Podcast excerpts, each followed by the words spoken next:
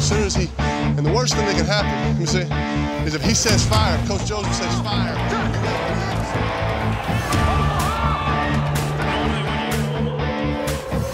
Amigos, sean ustedes bienvenidos a su programa de los Guasamamellos, en donde ustedes pueden conocer todo lo que necesitas de la NFL. Comenzamos.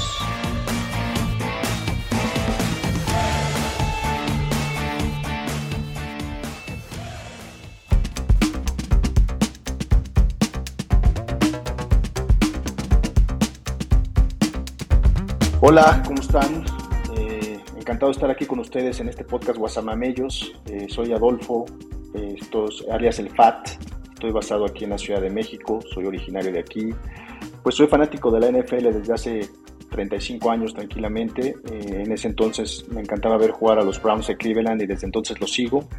desde ese entonces son una organización caótica que dan normalmente la nota por por malos o por hacer cosas polémicas como lo que está pasando ahorita. Pero bueno, encantado de estar aquí compartiendo con mis amigos desde hace muchos años de este tema que nos apasiona del NFL, poder echar cotorreo un ratito y, bueno, platicarles de, cosas relevantes sobre, sobre la NFL, el fútbol americano, a ustedes que les gusta. Hola, ¿qué tal? Yo soy Nut. Sí, ese es mi nombre. No es un apodo. Mis múltiples apodos seguramente los escucharán durante este podcast eh, de parte de mis amigos.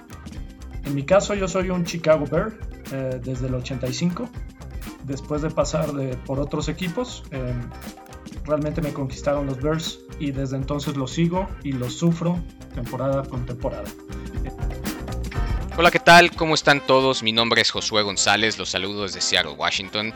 Mis amigos me apodan Joe, le voy a los Bills de Buffalo desde 1990 y estoy muy contento de poder compartir con ustedes experiencias, anécdotas, pronósticos de fútbol americano, pero sobre todo pasar un buen rato y divertirnos a costa de mis amigos. ¡Go Bills! Mi nombre es Alejandro Cruz. Estoy aquí con unos amigos que nos gusta mucho la NFL desde hace... Nos conocemos principalmente desde la prepa, allá unos 30 años mi apodo es el Van Damme, que se ha venido derivando ya, más bien no derivando, descomponiendo en, varios nombres hasta llegar a Jean-Claude Van y Chancro Van Damme y ya no me molesta, me da mucha risa y es muy divertido. Soy originario de la ciudad de Puebla, pero tengo viviendo cerca de 25 años en Monterrey. Más o menos yo traigo una noción de que le voy al equipo de los 49 de San Francisco, desde Joe Montana y Jerry Rice, desde más o menos el 8-7. Eh, me acuerdo haber vivido intensamente el Super Bowl de, San Francisco contra Cincinnati Bengals, donde Joe Montana le, le, gana en los últimos, en el último minuto este, a, Cincinnati con Boomer Esiason de, de coreback. Y desde ahí, pues obviamente, gran, gran fanático aficionado de los 49. Gracias, saludos.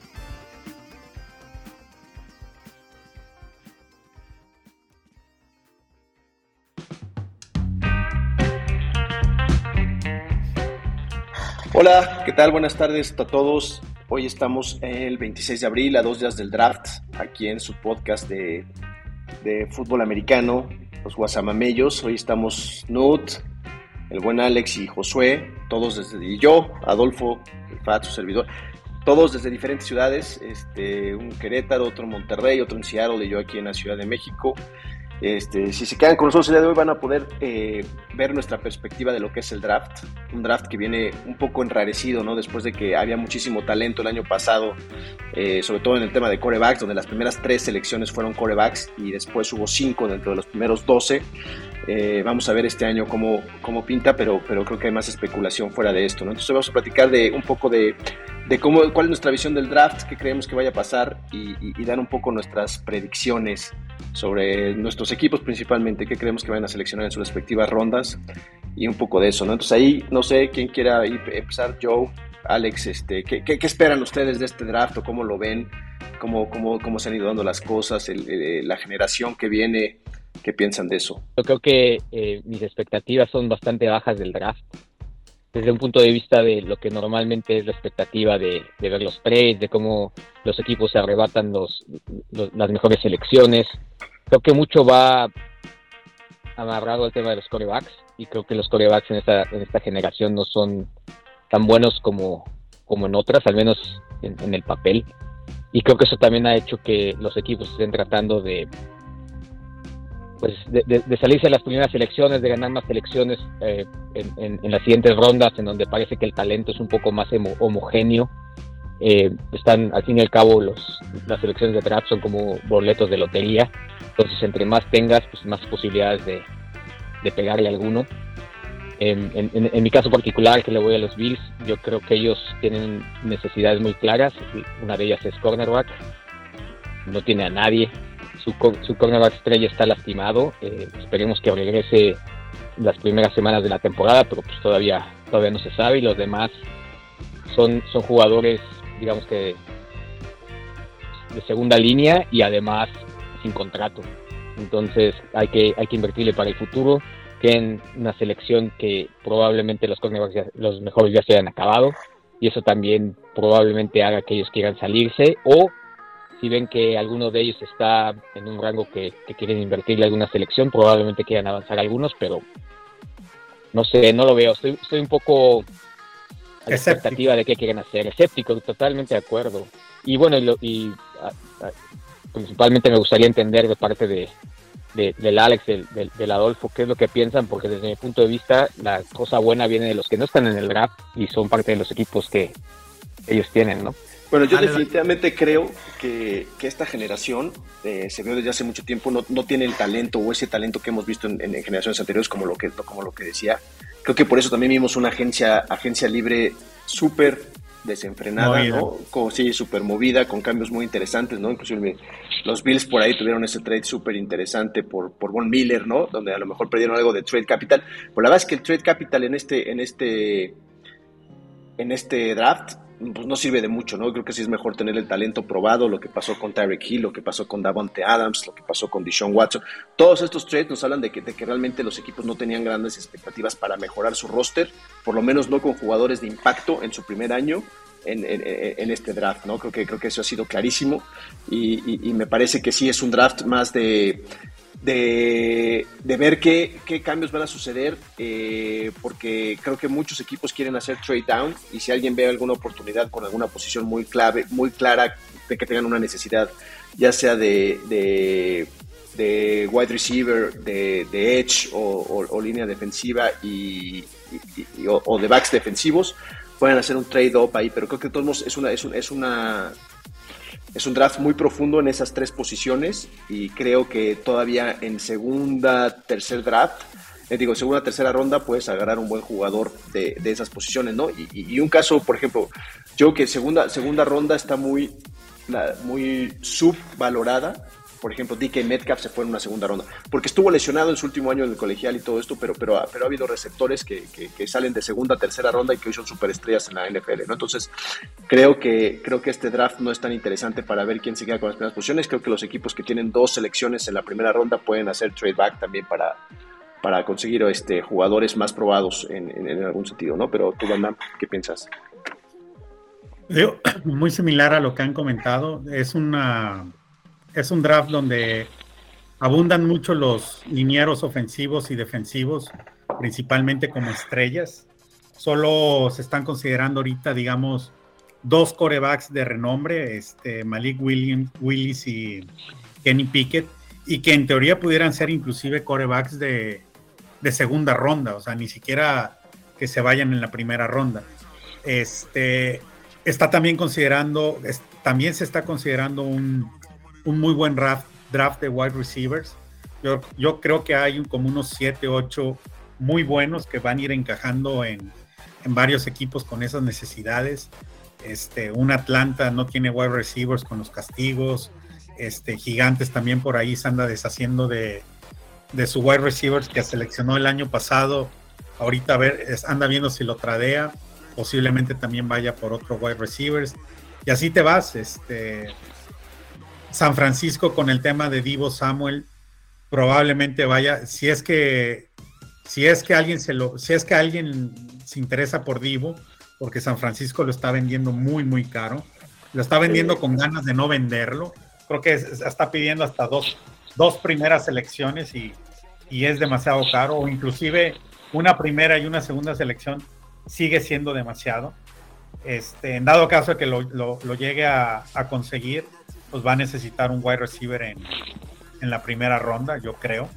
Este, no estoy muy seguro de que eso vaya a suceder, como que la noticia anda ahorita un poquito fría, este, en el sentido de, de que algún, algún equipo vaya a dar, ahora sí que las vaya a dar por completo por Divo, porque lo dudo, no creo que valga tanto.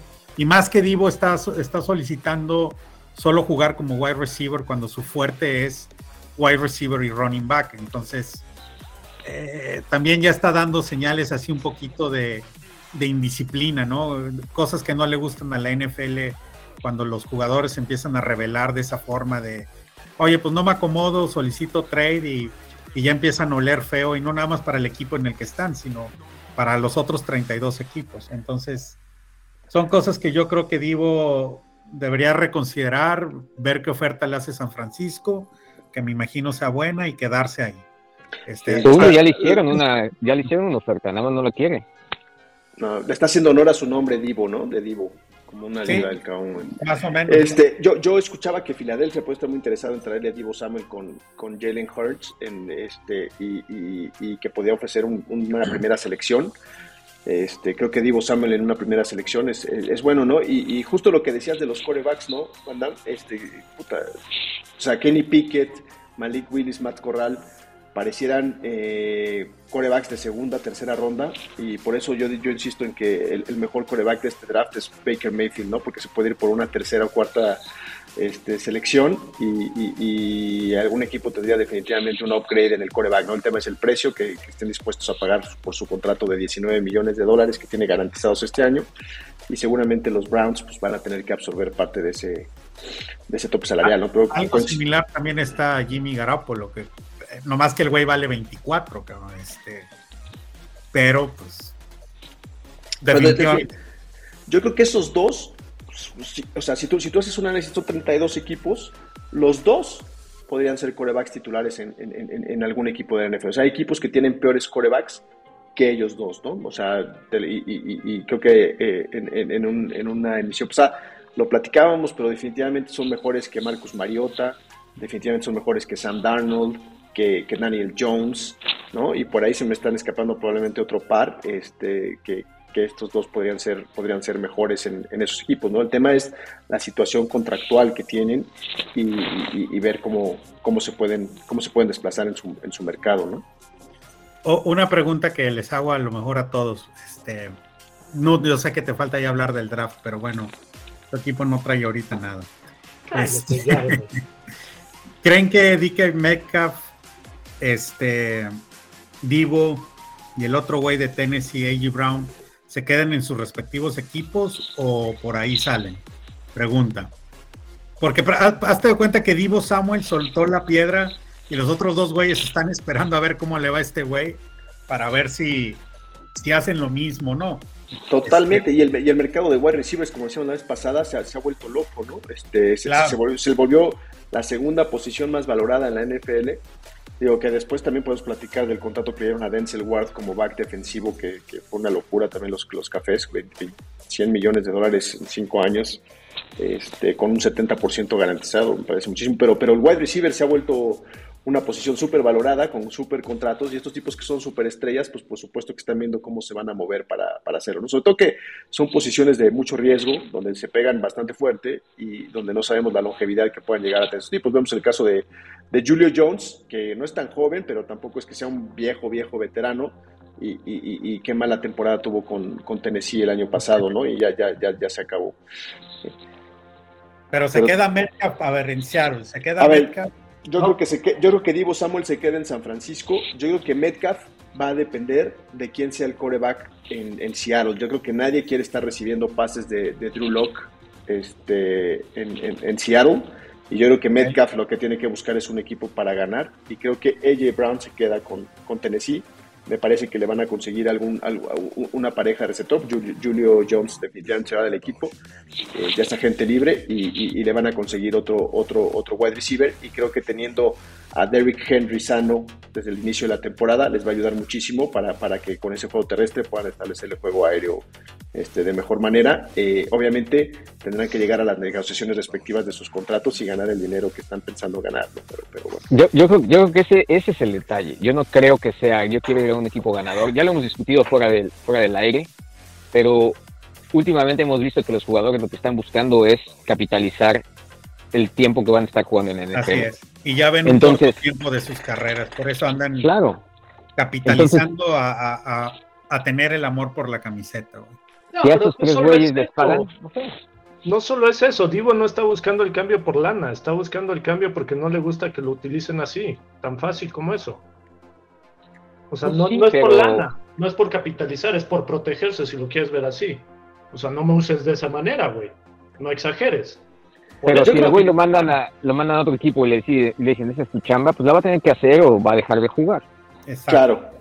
Yo creo, yo creo que si hay una, parte de ser mercenarios, yo creo que también todos quieren ganar y creo que al ganar ellos también pueden ganar más lana, ¿no? Y eso, y eso también es claro, ¿no? Entonces, si puedes exigir, porque por ejemplo, este, estoy de acuerdo con lo que dice Josué, Tyreek Hill se fue de un equipo que es súper contendiente a uno que pretendemos que esta, que, esta, que esta temporada pueda ser pretendiente también como Miami, pero se fue por una cantidad de dinero estratosférica. O tenía muchas, muchas más posibilidades de ganar con Kansas que con Miami este año. mil veces. No por ejemplo, güey. Bueno, se fue a los Jets, claro, tampoco se fue a los Jets.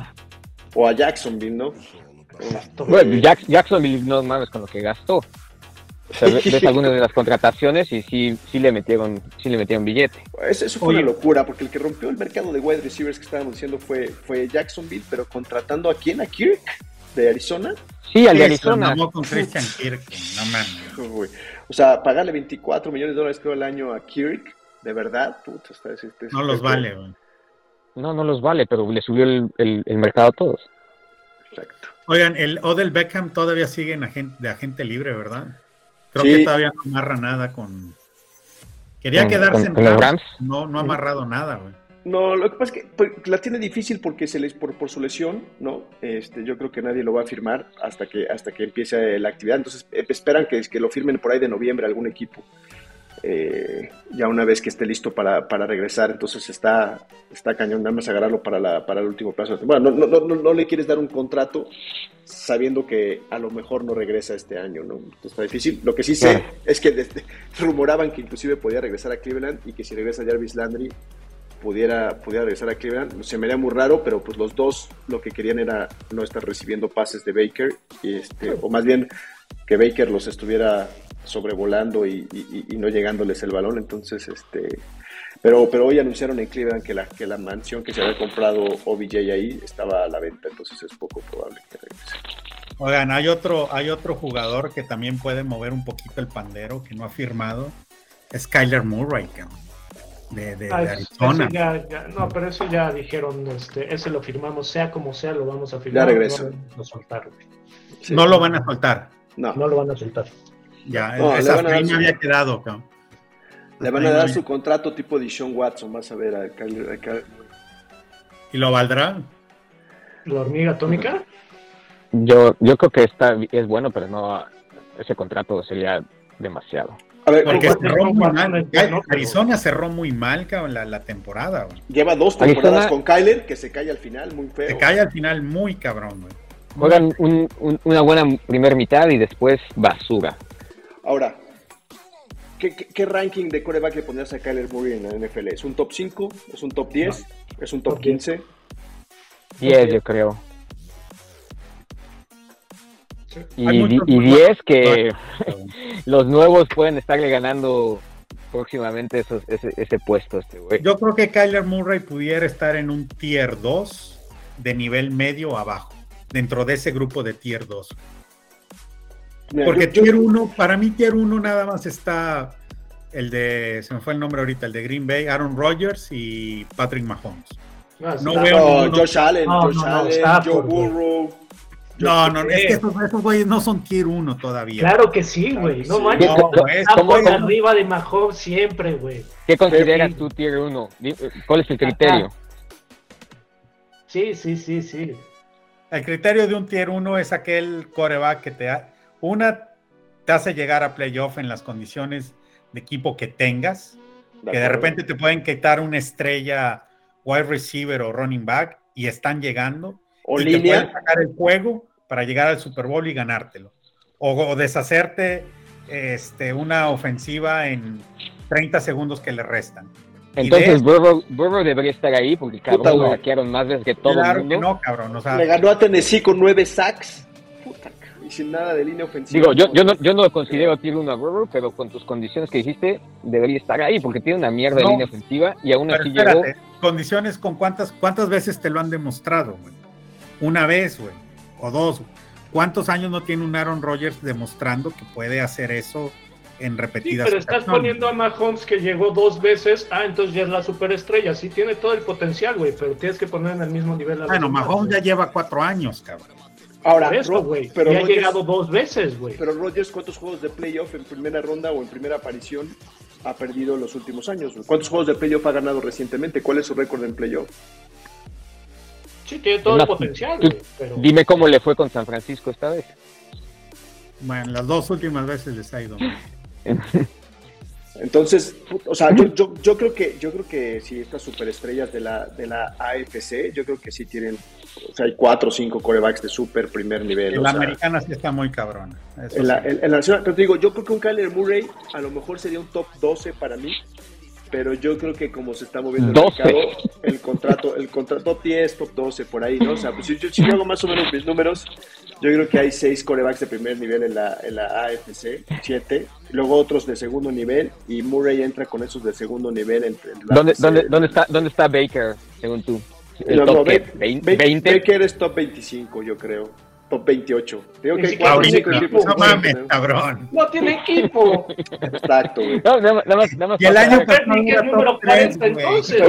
Escuché, escuché, escuché hace rato que dijiste, este güey es mejor que muchos cuatro o este, cinco equipos por eso, top 28. Yo, yo, yo, y, te dije los nombres, te dije Marcus Mariota, te dije Sam Dano, te dije Daniel Jones, y por ahí algunos otros que se me estén pasando, entonces top 25. Por ahí, ¿Y por qué estos güeyes entonces no mejor se van con un novato que no tenga que costarles 18 millones, 19 millones, que tenga solamente un año de, contrato? Y con un güey que viene lesionado. porque no hay novatos talentosos que te puedan sacar del problema en este año. Yo que, yo que Baker tiene dos circunstancias. A ver, primero que nada, hablando de la historia de Baker, llegó una organización caótica, lo hemos hablado otras veces, donde, donde es la peor franquicia de cualquier deporte en los Estados Unidos por muchos años. Tuvo cuatro head coaches, cuatro coordinadores ofensivos. Al principio no tenía equipo, no tenía línea ofensiva, lo golpearon muchísimo. Este año estuvo lesionado. Tuvo un año bueno cuando fue novato, rompió el récord de touchdowns de Peyton Manning en una temporada para un coreback novato sin haber jugado todos los juegos. Eso era bueno. Después pusieron a Freddy Kitchens, que era el, año anterior, había sido el, entrenador de las alas cerradas, y después lo pusieron como coordinador ofensivo interino cuando corrieron a Hugh Jackson. Y, este, y tuvieron un año desastroso, pero se veía que el equipo estaba totalmente desorganizado, destrozado. Llega Kevin Stefanski, pone algo de orden y los lleva a los playoffs y le, y le ganan a Pittsburgh en un juego histórico. Y este año estuvo lesionado la mayor parte del tiempo. El problema es que no sabes qué tienes con Baker. Ha tenido dos años buenos, dos años malos. Yo creo que tomó una mala decisión ahorita en jugar lesionado. Y el otro problema que tienes es, le pagas 18 millones de usted, juega bien este año y cuánto le vas a pagar el siguiente año, ¿no? Sin saber exactamente qué es lo que tiene. Yo creo, yo creo que ese es el, el, tema de Baker. Yo creo que podría encajar en muchos equipos y, y, si tú escuchas, muchos general managers lo consideran como un jugador que puede ser un coreback franquicia dentro de la NFL desafortunadamente su situación contractual y el mercado de quarterbacks ahorita pues no le han ayudado. Y tampoco su boca, ¿no? Que, que eso que cuando apareció en, el, no sé si vieron el podcast de uno que se llama You Never Know, este, o Ya Never Know, como, como, como le dicen ahí, salió a justificarse demasiado y creo que eso lo pusieron mal. Yo creo que está mal, mal aconsejado por su campamento, por la gente que lo, que lo asesora y, dice cosas, o sea, se victimiza mucho. Yo creo que, yo creo que ahora ya, ya, llegó a ese punto donde se victimizó y no se está ayudando él mismo a que la NFL lo vea de forma diferente. Yo creo que debería de estar ahorita haciendo lo que están haciendo un Colin Kaepernick o un Cam Newton, donde postean videos, donde cómo están mejorando, quieren regresar, vienen con todo, por qué lo deben de contratar en lugar de por qué le fue mal con Cleveland y por qué ya no está en Cleveland. Yo creo que, yo creo que ahí sí es donde le está fallando su estrategia, pero yo sí creo, bueno, también esta semana, no sé si lo vieron, le develaron una estatua de, en, Oklahoma por su trofeo Heisman, que no se parece nada a él, por cierto, este, y, y hay gente que lo considera el mejor jugador, el mejor coreback colegial de los últimos 40 años, ¿eh? Entonces, pues, o sea, eso es un jugador muy polémico, ¿no? Que, pues, a, a, lo mejor ese fue su, a, lo ese fue su pico. A lo mejor ese fue su pico. Claro, hay jugadores que en el colegial son brillantes y que en la NFL no es un tip ¿no?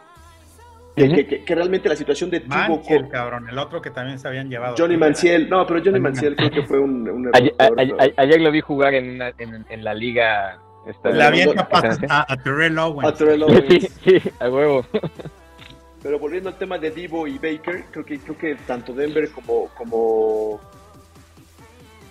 como Cleveland hicieron exactamente lo mismo, ¿no? A, Tim Divo lo mandaron al diablo por contratar a Peyton Manning, que era un coreback que les daba este, posibilidades de ganar el Super Bowl y de hecho los llevó a dos Super Bowls y perdieron uno y ganaron uno y, y la oportunidad de tener a Deshaun Watson en su prime, ¿no? En, en, en, a los 26 años este, y ofrecerle un contrato a largo plazo eso hizo que, que, los Browns pues dejaran, dejaran a Baker fuera, ¿no? Entonces, no, pero lo, lo, empezaron a dejar afuera desde antes. O sea, los conflictos no vienen por su capacidad, los conflictos vienen por cómo maneja el equipo, según yo, güey.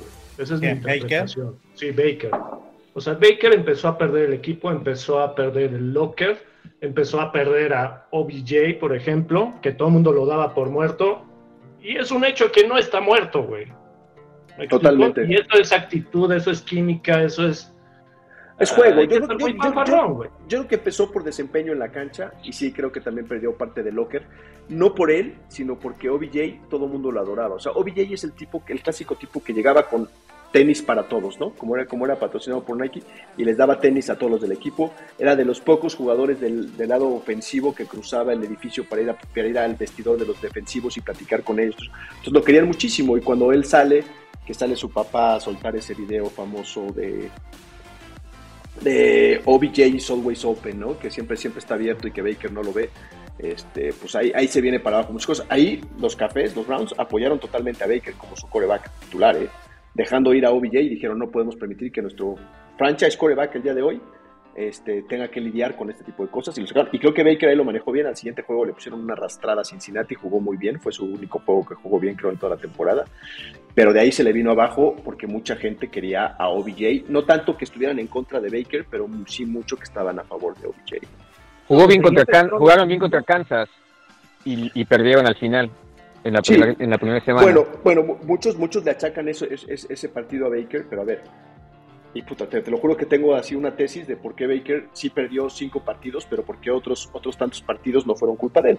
Ese partido contra Kansas, o sea, la ofensiva de, de, los cafés, creo que, fue, creo, creo que perdieron 43-41 o algo así.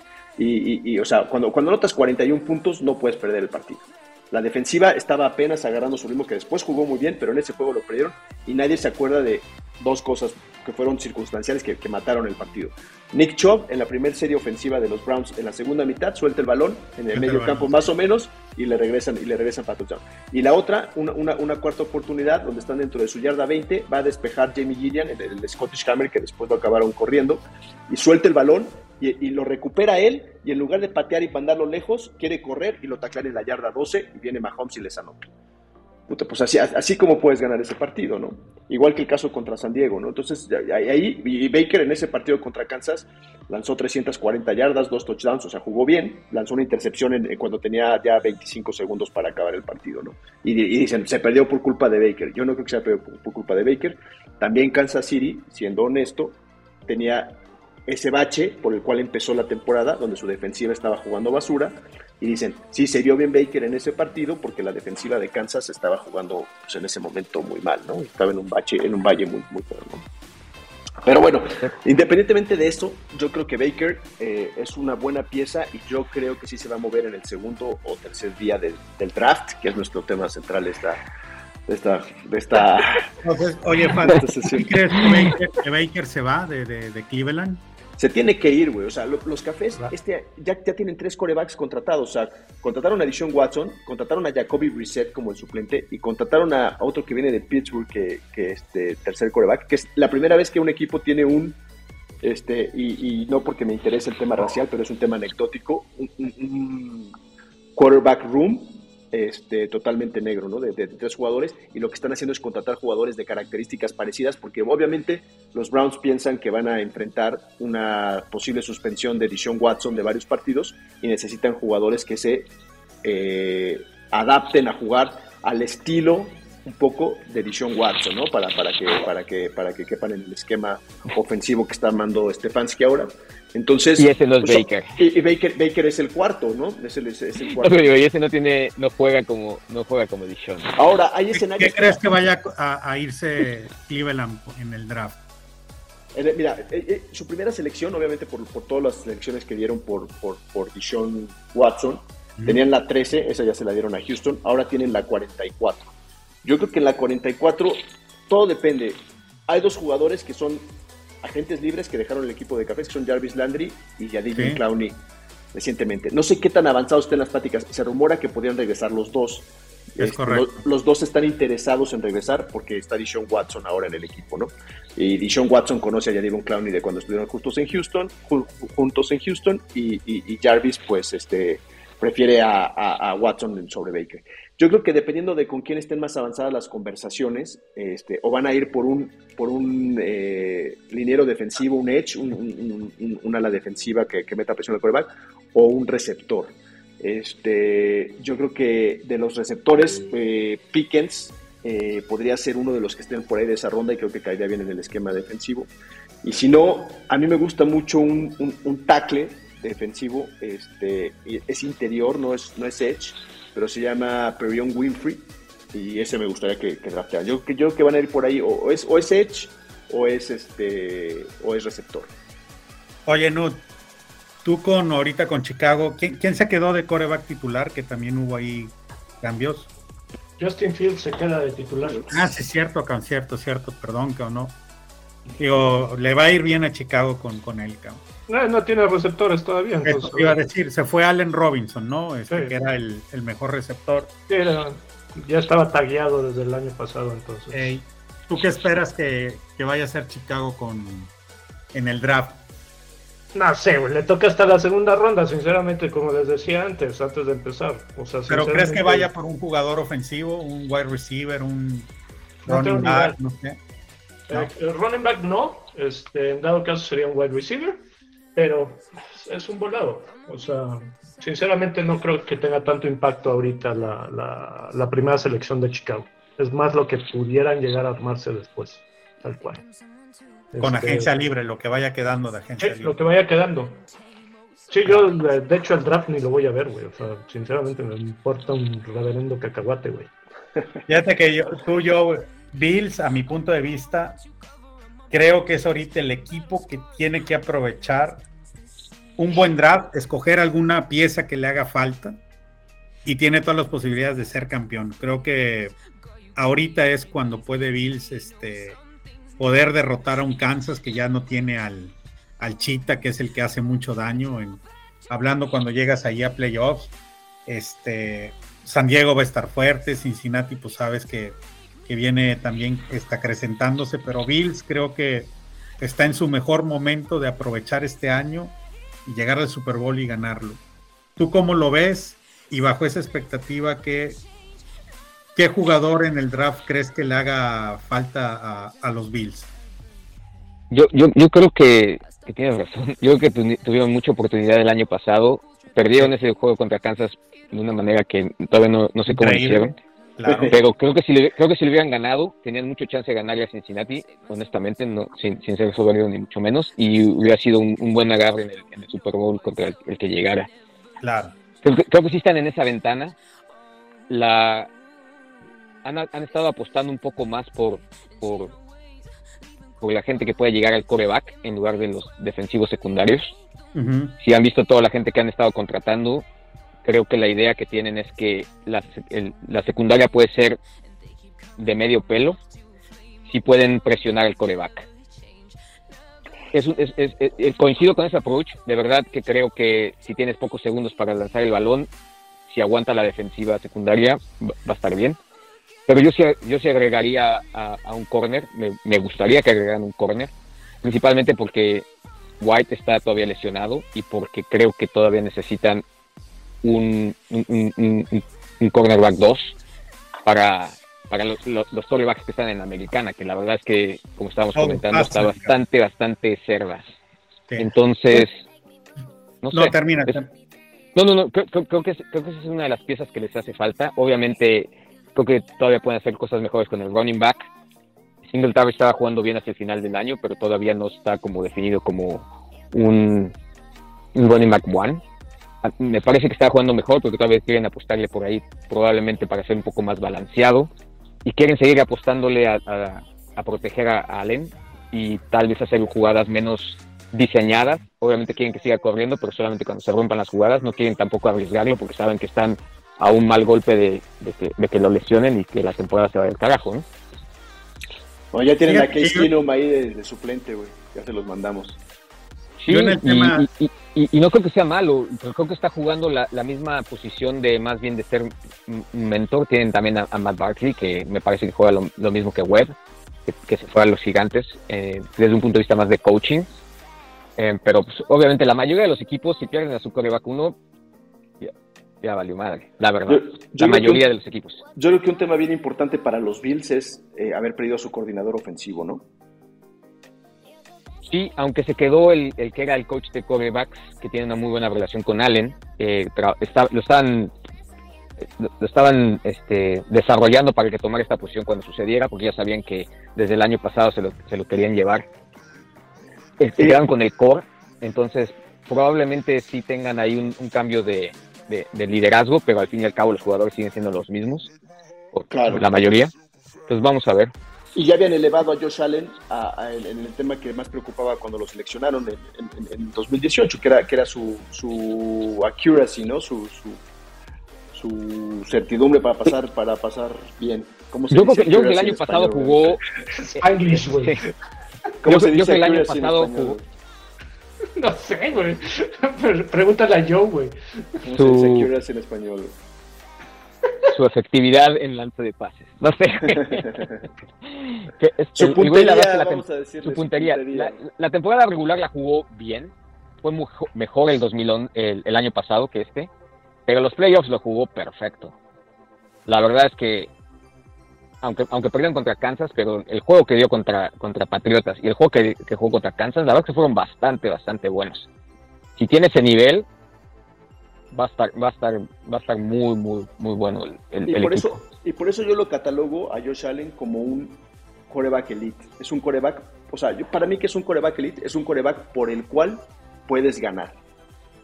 Este, un juego de un juego de temporada regular, un juego de playoff y te puede llevar, ¿no? O sea, es el tema con, volviendo un poco a Baker, Baker es un, un, coreback con el, con el cual puedes ganar, pero no vas a ganar por él precisamente, ¿no? Y creo que, creo que esa es la gran diferencia entre los corebacks tier 1 y tier 2.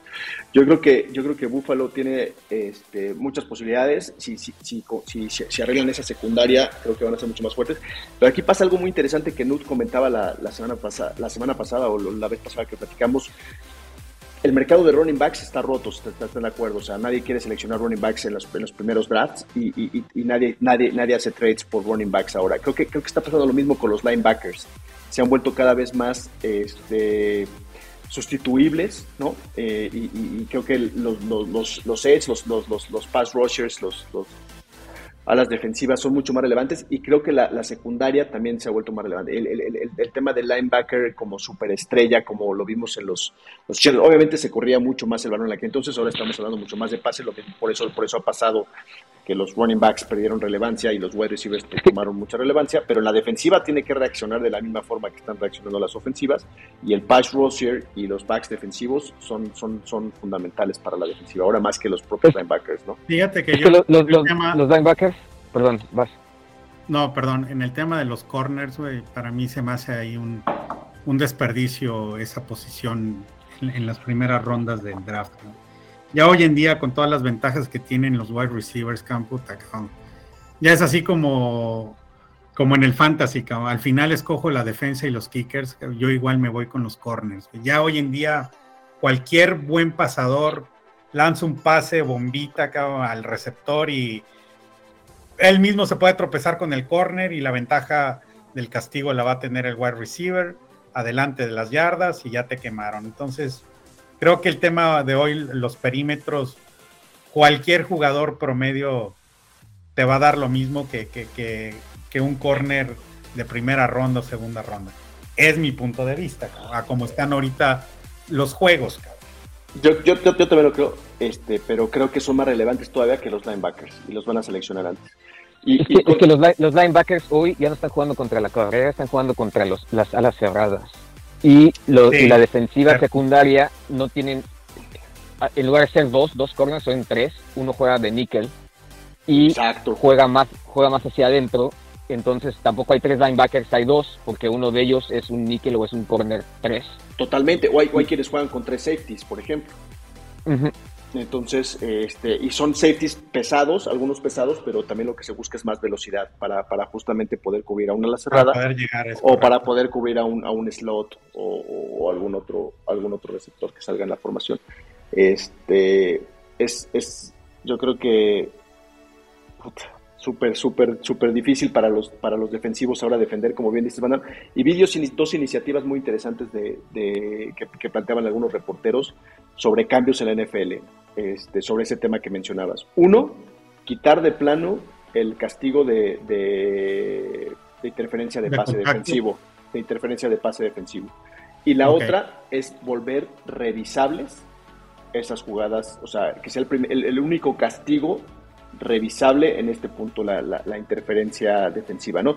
Tanto, tanto por, o sea, si, te la marcan, que, la puedas retar y decir no fue interferencia, como si no te la marcan, puedas retar y decir que, sí fue interferencia, ¿no? ¿Qué, qué, piensan de eso? Pues la verdad es que ya últimamente, cuando tienes un Tom Brady, este, un, un, un Aaron Rodgers, que la verdad te colocan un pase milimétrico tratando de buscar precisamente el pañuelo para en los últimos segundos ganar el partido, tienen una gran ventaja ese tipo de corebacks y de poder este, ir avanzando en el tema de yardaje y, sacarte el juego. Creo yo que este, poniendo esas reglas van a ayudar de mucho a que, a que haya un mayor dinamismo en el juego, este, porque cuántas veces no veíamos, en verdad, un Tom Brady, Aaron Rodgers que traen todo el colmillo, güey, de decir, ahí te va un pase, este, Devante Adams y Devante Adams con un ligero roce que sintiera en la camiseta del, del, este, del corner o del safety, se dejaba caer, pañuelo, y avanzamos. o inclusive mandaban el pase retrasado para que el, para que el receptor se detuviera y el corner llegara a chocar con él, ¿no? Y le es correcto. Entonces, e, e, es, digo, estamos acostumbrados o venimos de ver un, fútbol americano de, de, época desde hace 30 años, donde pues tú sabes cómo, cómo recibían los madrazos los, los receptores, no se quejaban y era como decir, esos sí eran receptores, cabrón. Este, un marcianito Kelsey de los Bills, con doble casco y seguía partiéndose la madre y jamás lo veías llorando un pañuelo, cabrón. Ahora los pinches receptores lloran por los pañuelos, cabrón. O sea, parecen Neymar tirados ahí en el suelo. en verdad, cabrón, o sea, yéndose con, con los referees, este, a, que les saquen el pinche pañuelo, Pues esa parte no, no me agrada, Pero bueno, este, ojalá y siguieran, este, surgieran nuevas reglas que, o condiciones que no fueran tan estrictas o tan bondadosas con los wide receivers, este, pero bueno, también es un tema más de, yo creo que de espectáculo y de negocio. Al final lo que quieren es que haya más puntos, es más emocionante, sirve para el tema del fantasy, como hemos estado comentando. Sí, sí, sí, sí. Lo, que la gente quiere ver son puntos. Es como el, fútbol, cuando está 0-0, pues la gente no, no, es tan emocionante. Entonces creo que están cambiando las reglas para hacerlo un poco más dinámico. La liga es 100% de corebacks y por eso cuando comentaban que la, la posición de wide receiver es la segunda más importante, pues obviamente porque pues ahora casi todos son pases, ¿no? Y, digo, también entiendo la protección a, los jugadores, ¿no? Digo, eh, a, que haya menos contacto físico o exposición de contacto en ciertas posiciones, llámense wide receivers y pues la protección del coreback, ¿no? Siempre y cuando no afecte así que el juego. Que esa es la bronca, güey. Yo estoy totalmente de acuerdo con la cantidad de puntos, es un espectáculo, pero en el momento que las interferencias o el pegarle al coreback, pegarle al coreback esté interfiriendo con el juego, híjole, ahí sí ya, este, no manches. O sea, están sacando ventaja de, voy a, Mahomes es un, ejemplo clásico, voy a, voy a correr al fin y al cabo, si me tratas de tocar, me voy a echar al piso y si me tocas son otras 15 yardas, güey. Pero el, el, corner ni siquiera sabe si se va a echar al piso o no, güey. ¿Me explico? Entonces está tomando ventaja de eso. Y lo mismo con los receptores, güey. Es Todavía sigue la regla del coreback que cuando pasa, creo que sí, o pasa la línea de, de golpeo ya es como cualquier otro jugador y te le puedes ir encima, ¿no? Sí, siempre y Sí, cuando pero- se barra. Pero si, si se, si se barre, Siempre y cuando no se barra, es correcto. Esa es la bronca, güey. Entonces tú puedes hacer la finta de que, se- de que me barro, pero no me barro. ¿Ok? Y puedo seguir corriendo, güey. Eso el corner no lo puede controlar, güey. Sí, la inercia de, de una bestia de 100 kilos yéndose.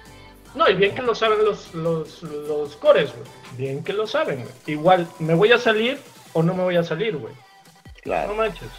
Entonces, Igual que lo de los que- dos, los dos pasos del, del, del dinero defensivo para pegar al coreback con el sack. Es muy- difícil de controlar, ¿no? Yo, yo me acuerdo que una entrevista a Miles Garrett, que es uno de los mejores en el negocio, y decía, a ver, no, no lo podemos medir, güey, no, ni siquiera estoy viendo el valor muchas veces que le voy a pegar, güey. Yo, yo le pego pensando en que lo estoy haciendo de forma legal y si sale el pañuelo, pues de modo, ¿no? Y, y sí, sí, por supuesto complica, complica su función.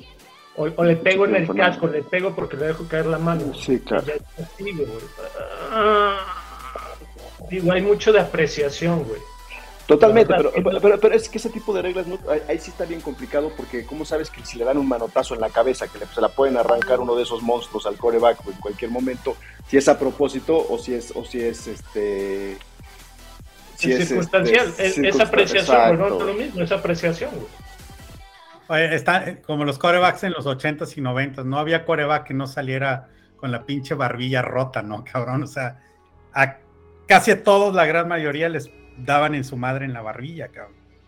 Le Cuando se les dejaba ver el claro. pinche liniero, ¡pum, cabrón! Suelo, güey. Y a Claro. seguir jugando, cabrón. Digo, yo no sé el día de mañana con tanta tecnología, tantos sensores, tantas cámaras, güey, si pues, algunas de esas cosas pues las puedas ahora sí que, este, no sé, automatizar, güey, o no necesitas, no necesitas identificar tal vez el- la cantidad, la fuerza del golpe, tal vez, güey, yo qué sé, güey. Tiene que haber algo mejor que Pues, la apreciación. Ahí con Amazon, con, con las estadísticas de Amazon, güey, podemos ver qué, qué pasa. La, la- la verdad es que yo creo que cada vez hay mucho más tecnología y esto debería ayudar, debería ayudar para mitigar un poco el error humano o la apreciación humana. Sí.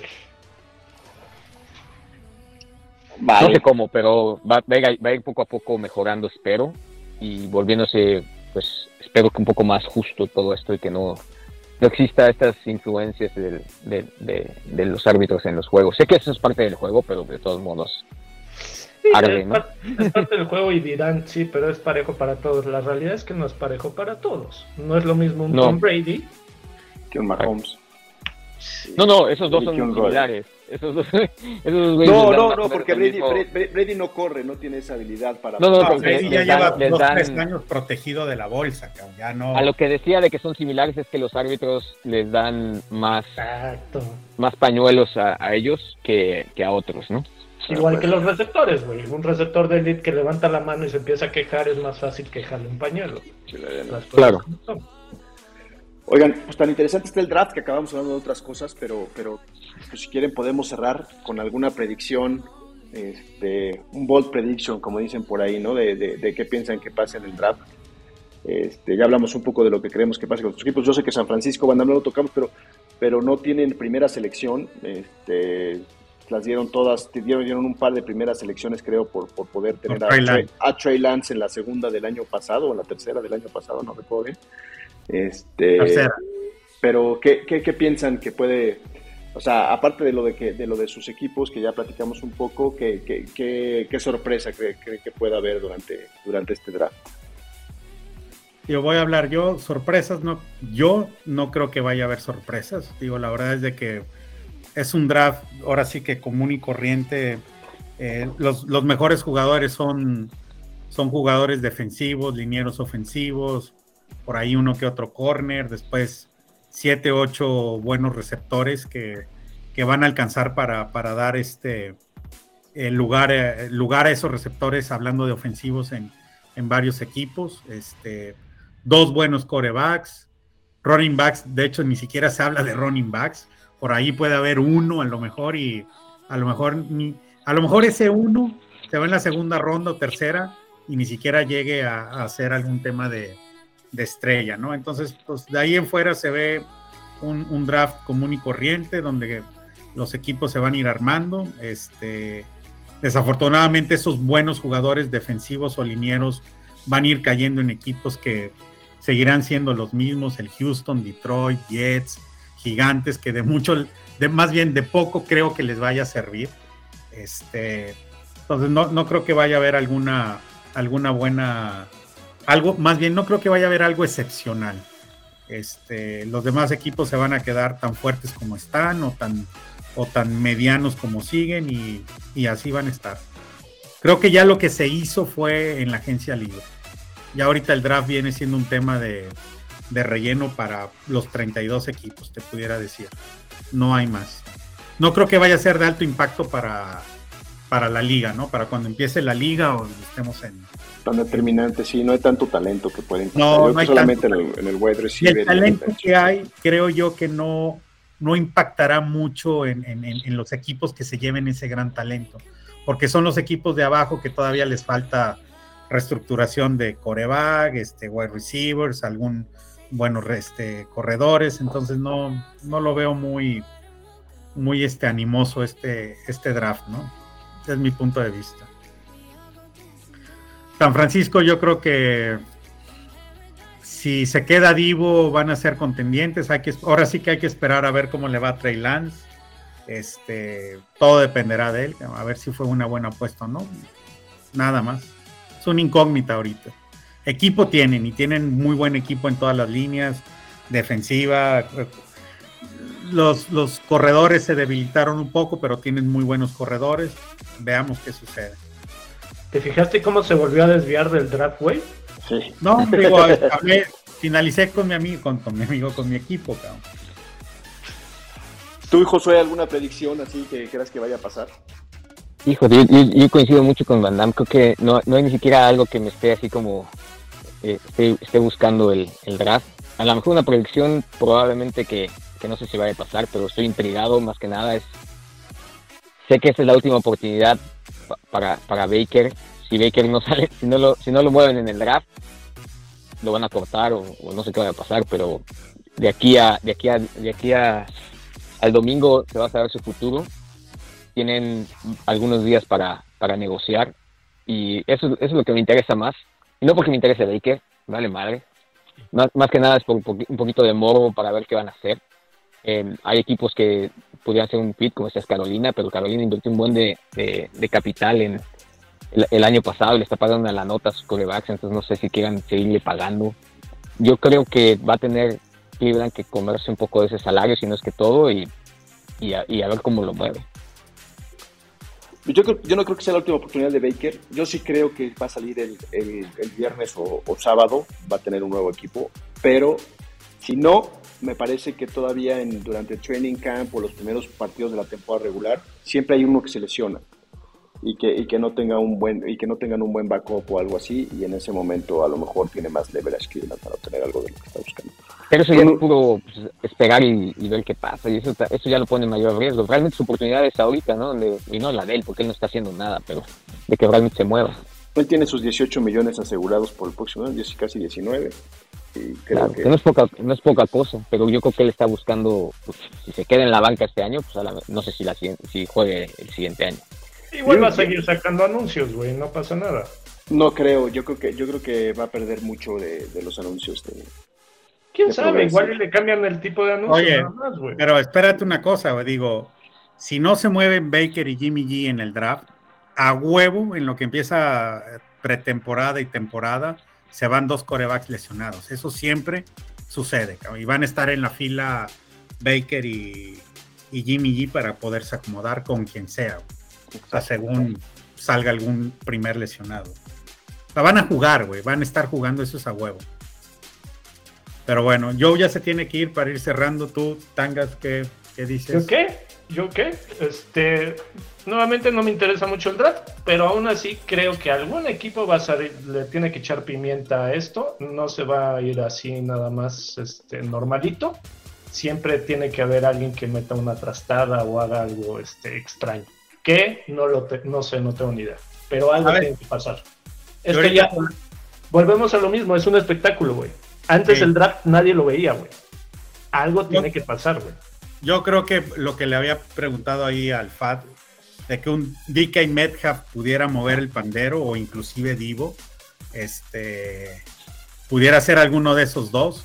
Creo yo que DK Metcalf, este, comparto, pueda, pueda moverse a algo más competitivo y no quedarse en la, en la reestructuración que tiene Seattle ahorita. Este, Metcalf pudiera ser el que, el que se va a mover y va a mover no al pandero, sino simplemente va a ser la noticia del draft. A lo mejor algún equipo lo utiliza como, sí, lo, lo, lo, toma y, como moneda de cambio con Seattle, que está en la reestructuración. Yo que sí, yo, yo, yo sí creo que, a ver, yo creo que la primera selección va a ser Hutchinson, definitivamente. Creo que, creo que lo va a agarrar Jacksonville. Otra cosa que creo que va a pasar, que, que, va a ser muy raro, es que máximo dos corebacks van a salir en la primera ronda. Yo creo que ese es como que el tope, este, que pudieran ser Malik Willis y, y Kenny Pickett, este, si acaso. Eh, Creo que Baker se va al segundo o tercer día del draft, ya va a estar en otro, en otro equipo. Y la otra que creo es que van a ser cinco o seis receptores en la primera ronda los que se van a seleccionar. Yo creo que eso es este, el talento que sí hay en este momento en la liga. Este, Jameson Williams creo que va a ser el primero en, en, irse, definitivamente. Este, pero creo que, creo que Traylon Burks, este, London, eh, Garrett Wilson, probablemente Olave, se, se acaben yendo también en la primera ronda. Creo que, creo que va a ser histórico que, que, cinco o seis receptores se vayan en la primera ronda y creo que los cinco o seis van a tener muchas probabilidades de éxito en la NFL. Creo que, creo que, creo que también este, esta evolución que vemos en la NFL de que es mucho más pase, viene desde la secundaria, viene desde las prepas y viene desde las universidades. Y estos receptores llegan con mucho más eh, campo, mucho, mucho, mucho más cancha, habiendo jugado mucho más y, teniendo más experiencia y pudiendo ser productivos mucho más pronto en este, y tener impacto en la, en, eso, con, eso me quedo. Este, y bueno, pues eh, muchas gracias por, por aguantarnos aquí en el, en el, en el, en el podcast de los Guasamamellos. Eh, nos vemos en una próxima edición para comentar si, sucedió algo de lo que platicamos aquí en el draft y, para seguir viendo cómo, cómo se ve la, temporada 2022 de la NFL, que creo que luce súper competitiva y súper súper interesante con los cambios que hemos visto, ¿no? Pero gracias a todos. Buenas noches, amigos. Cuídense igual, buenas noches. Nos vemos, bye. Bye.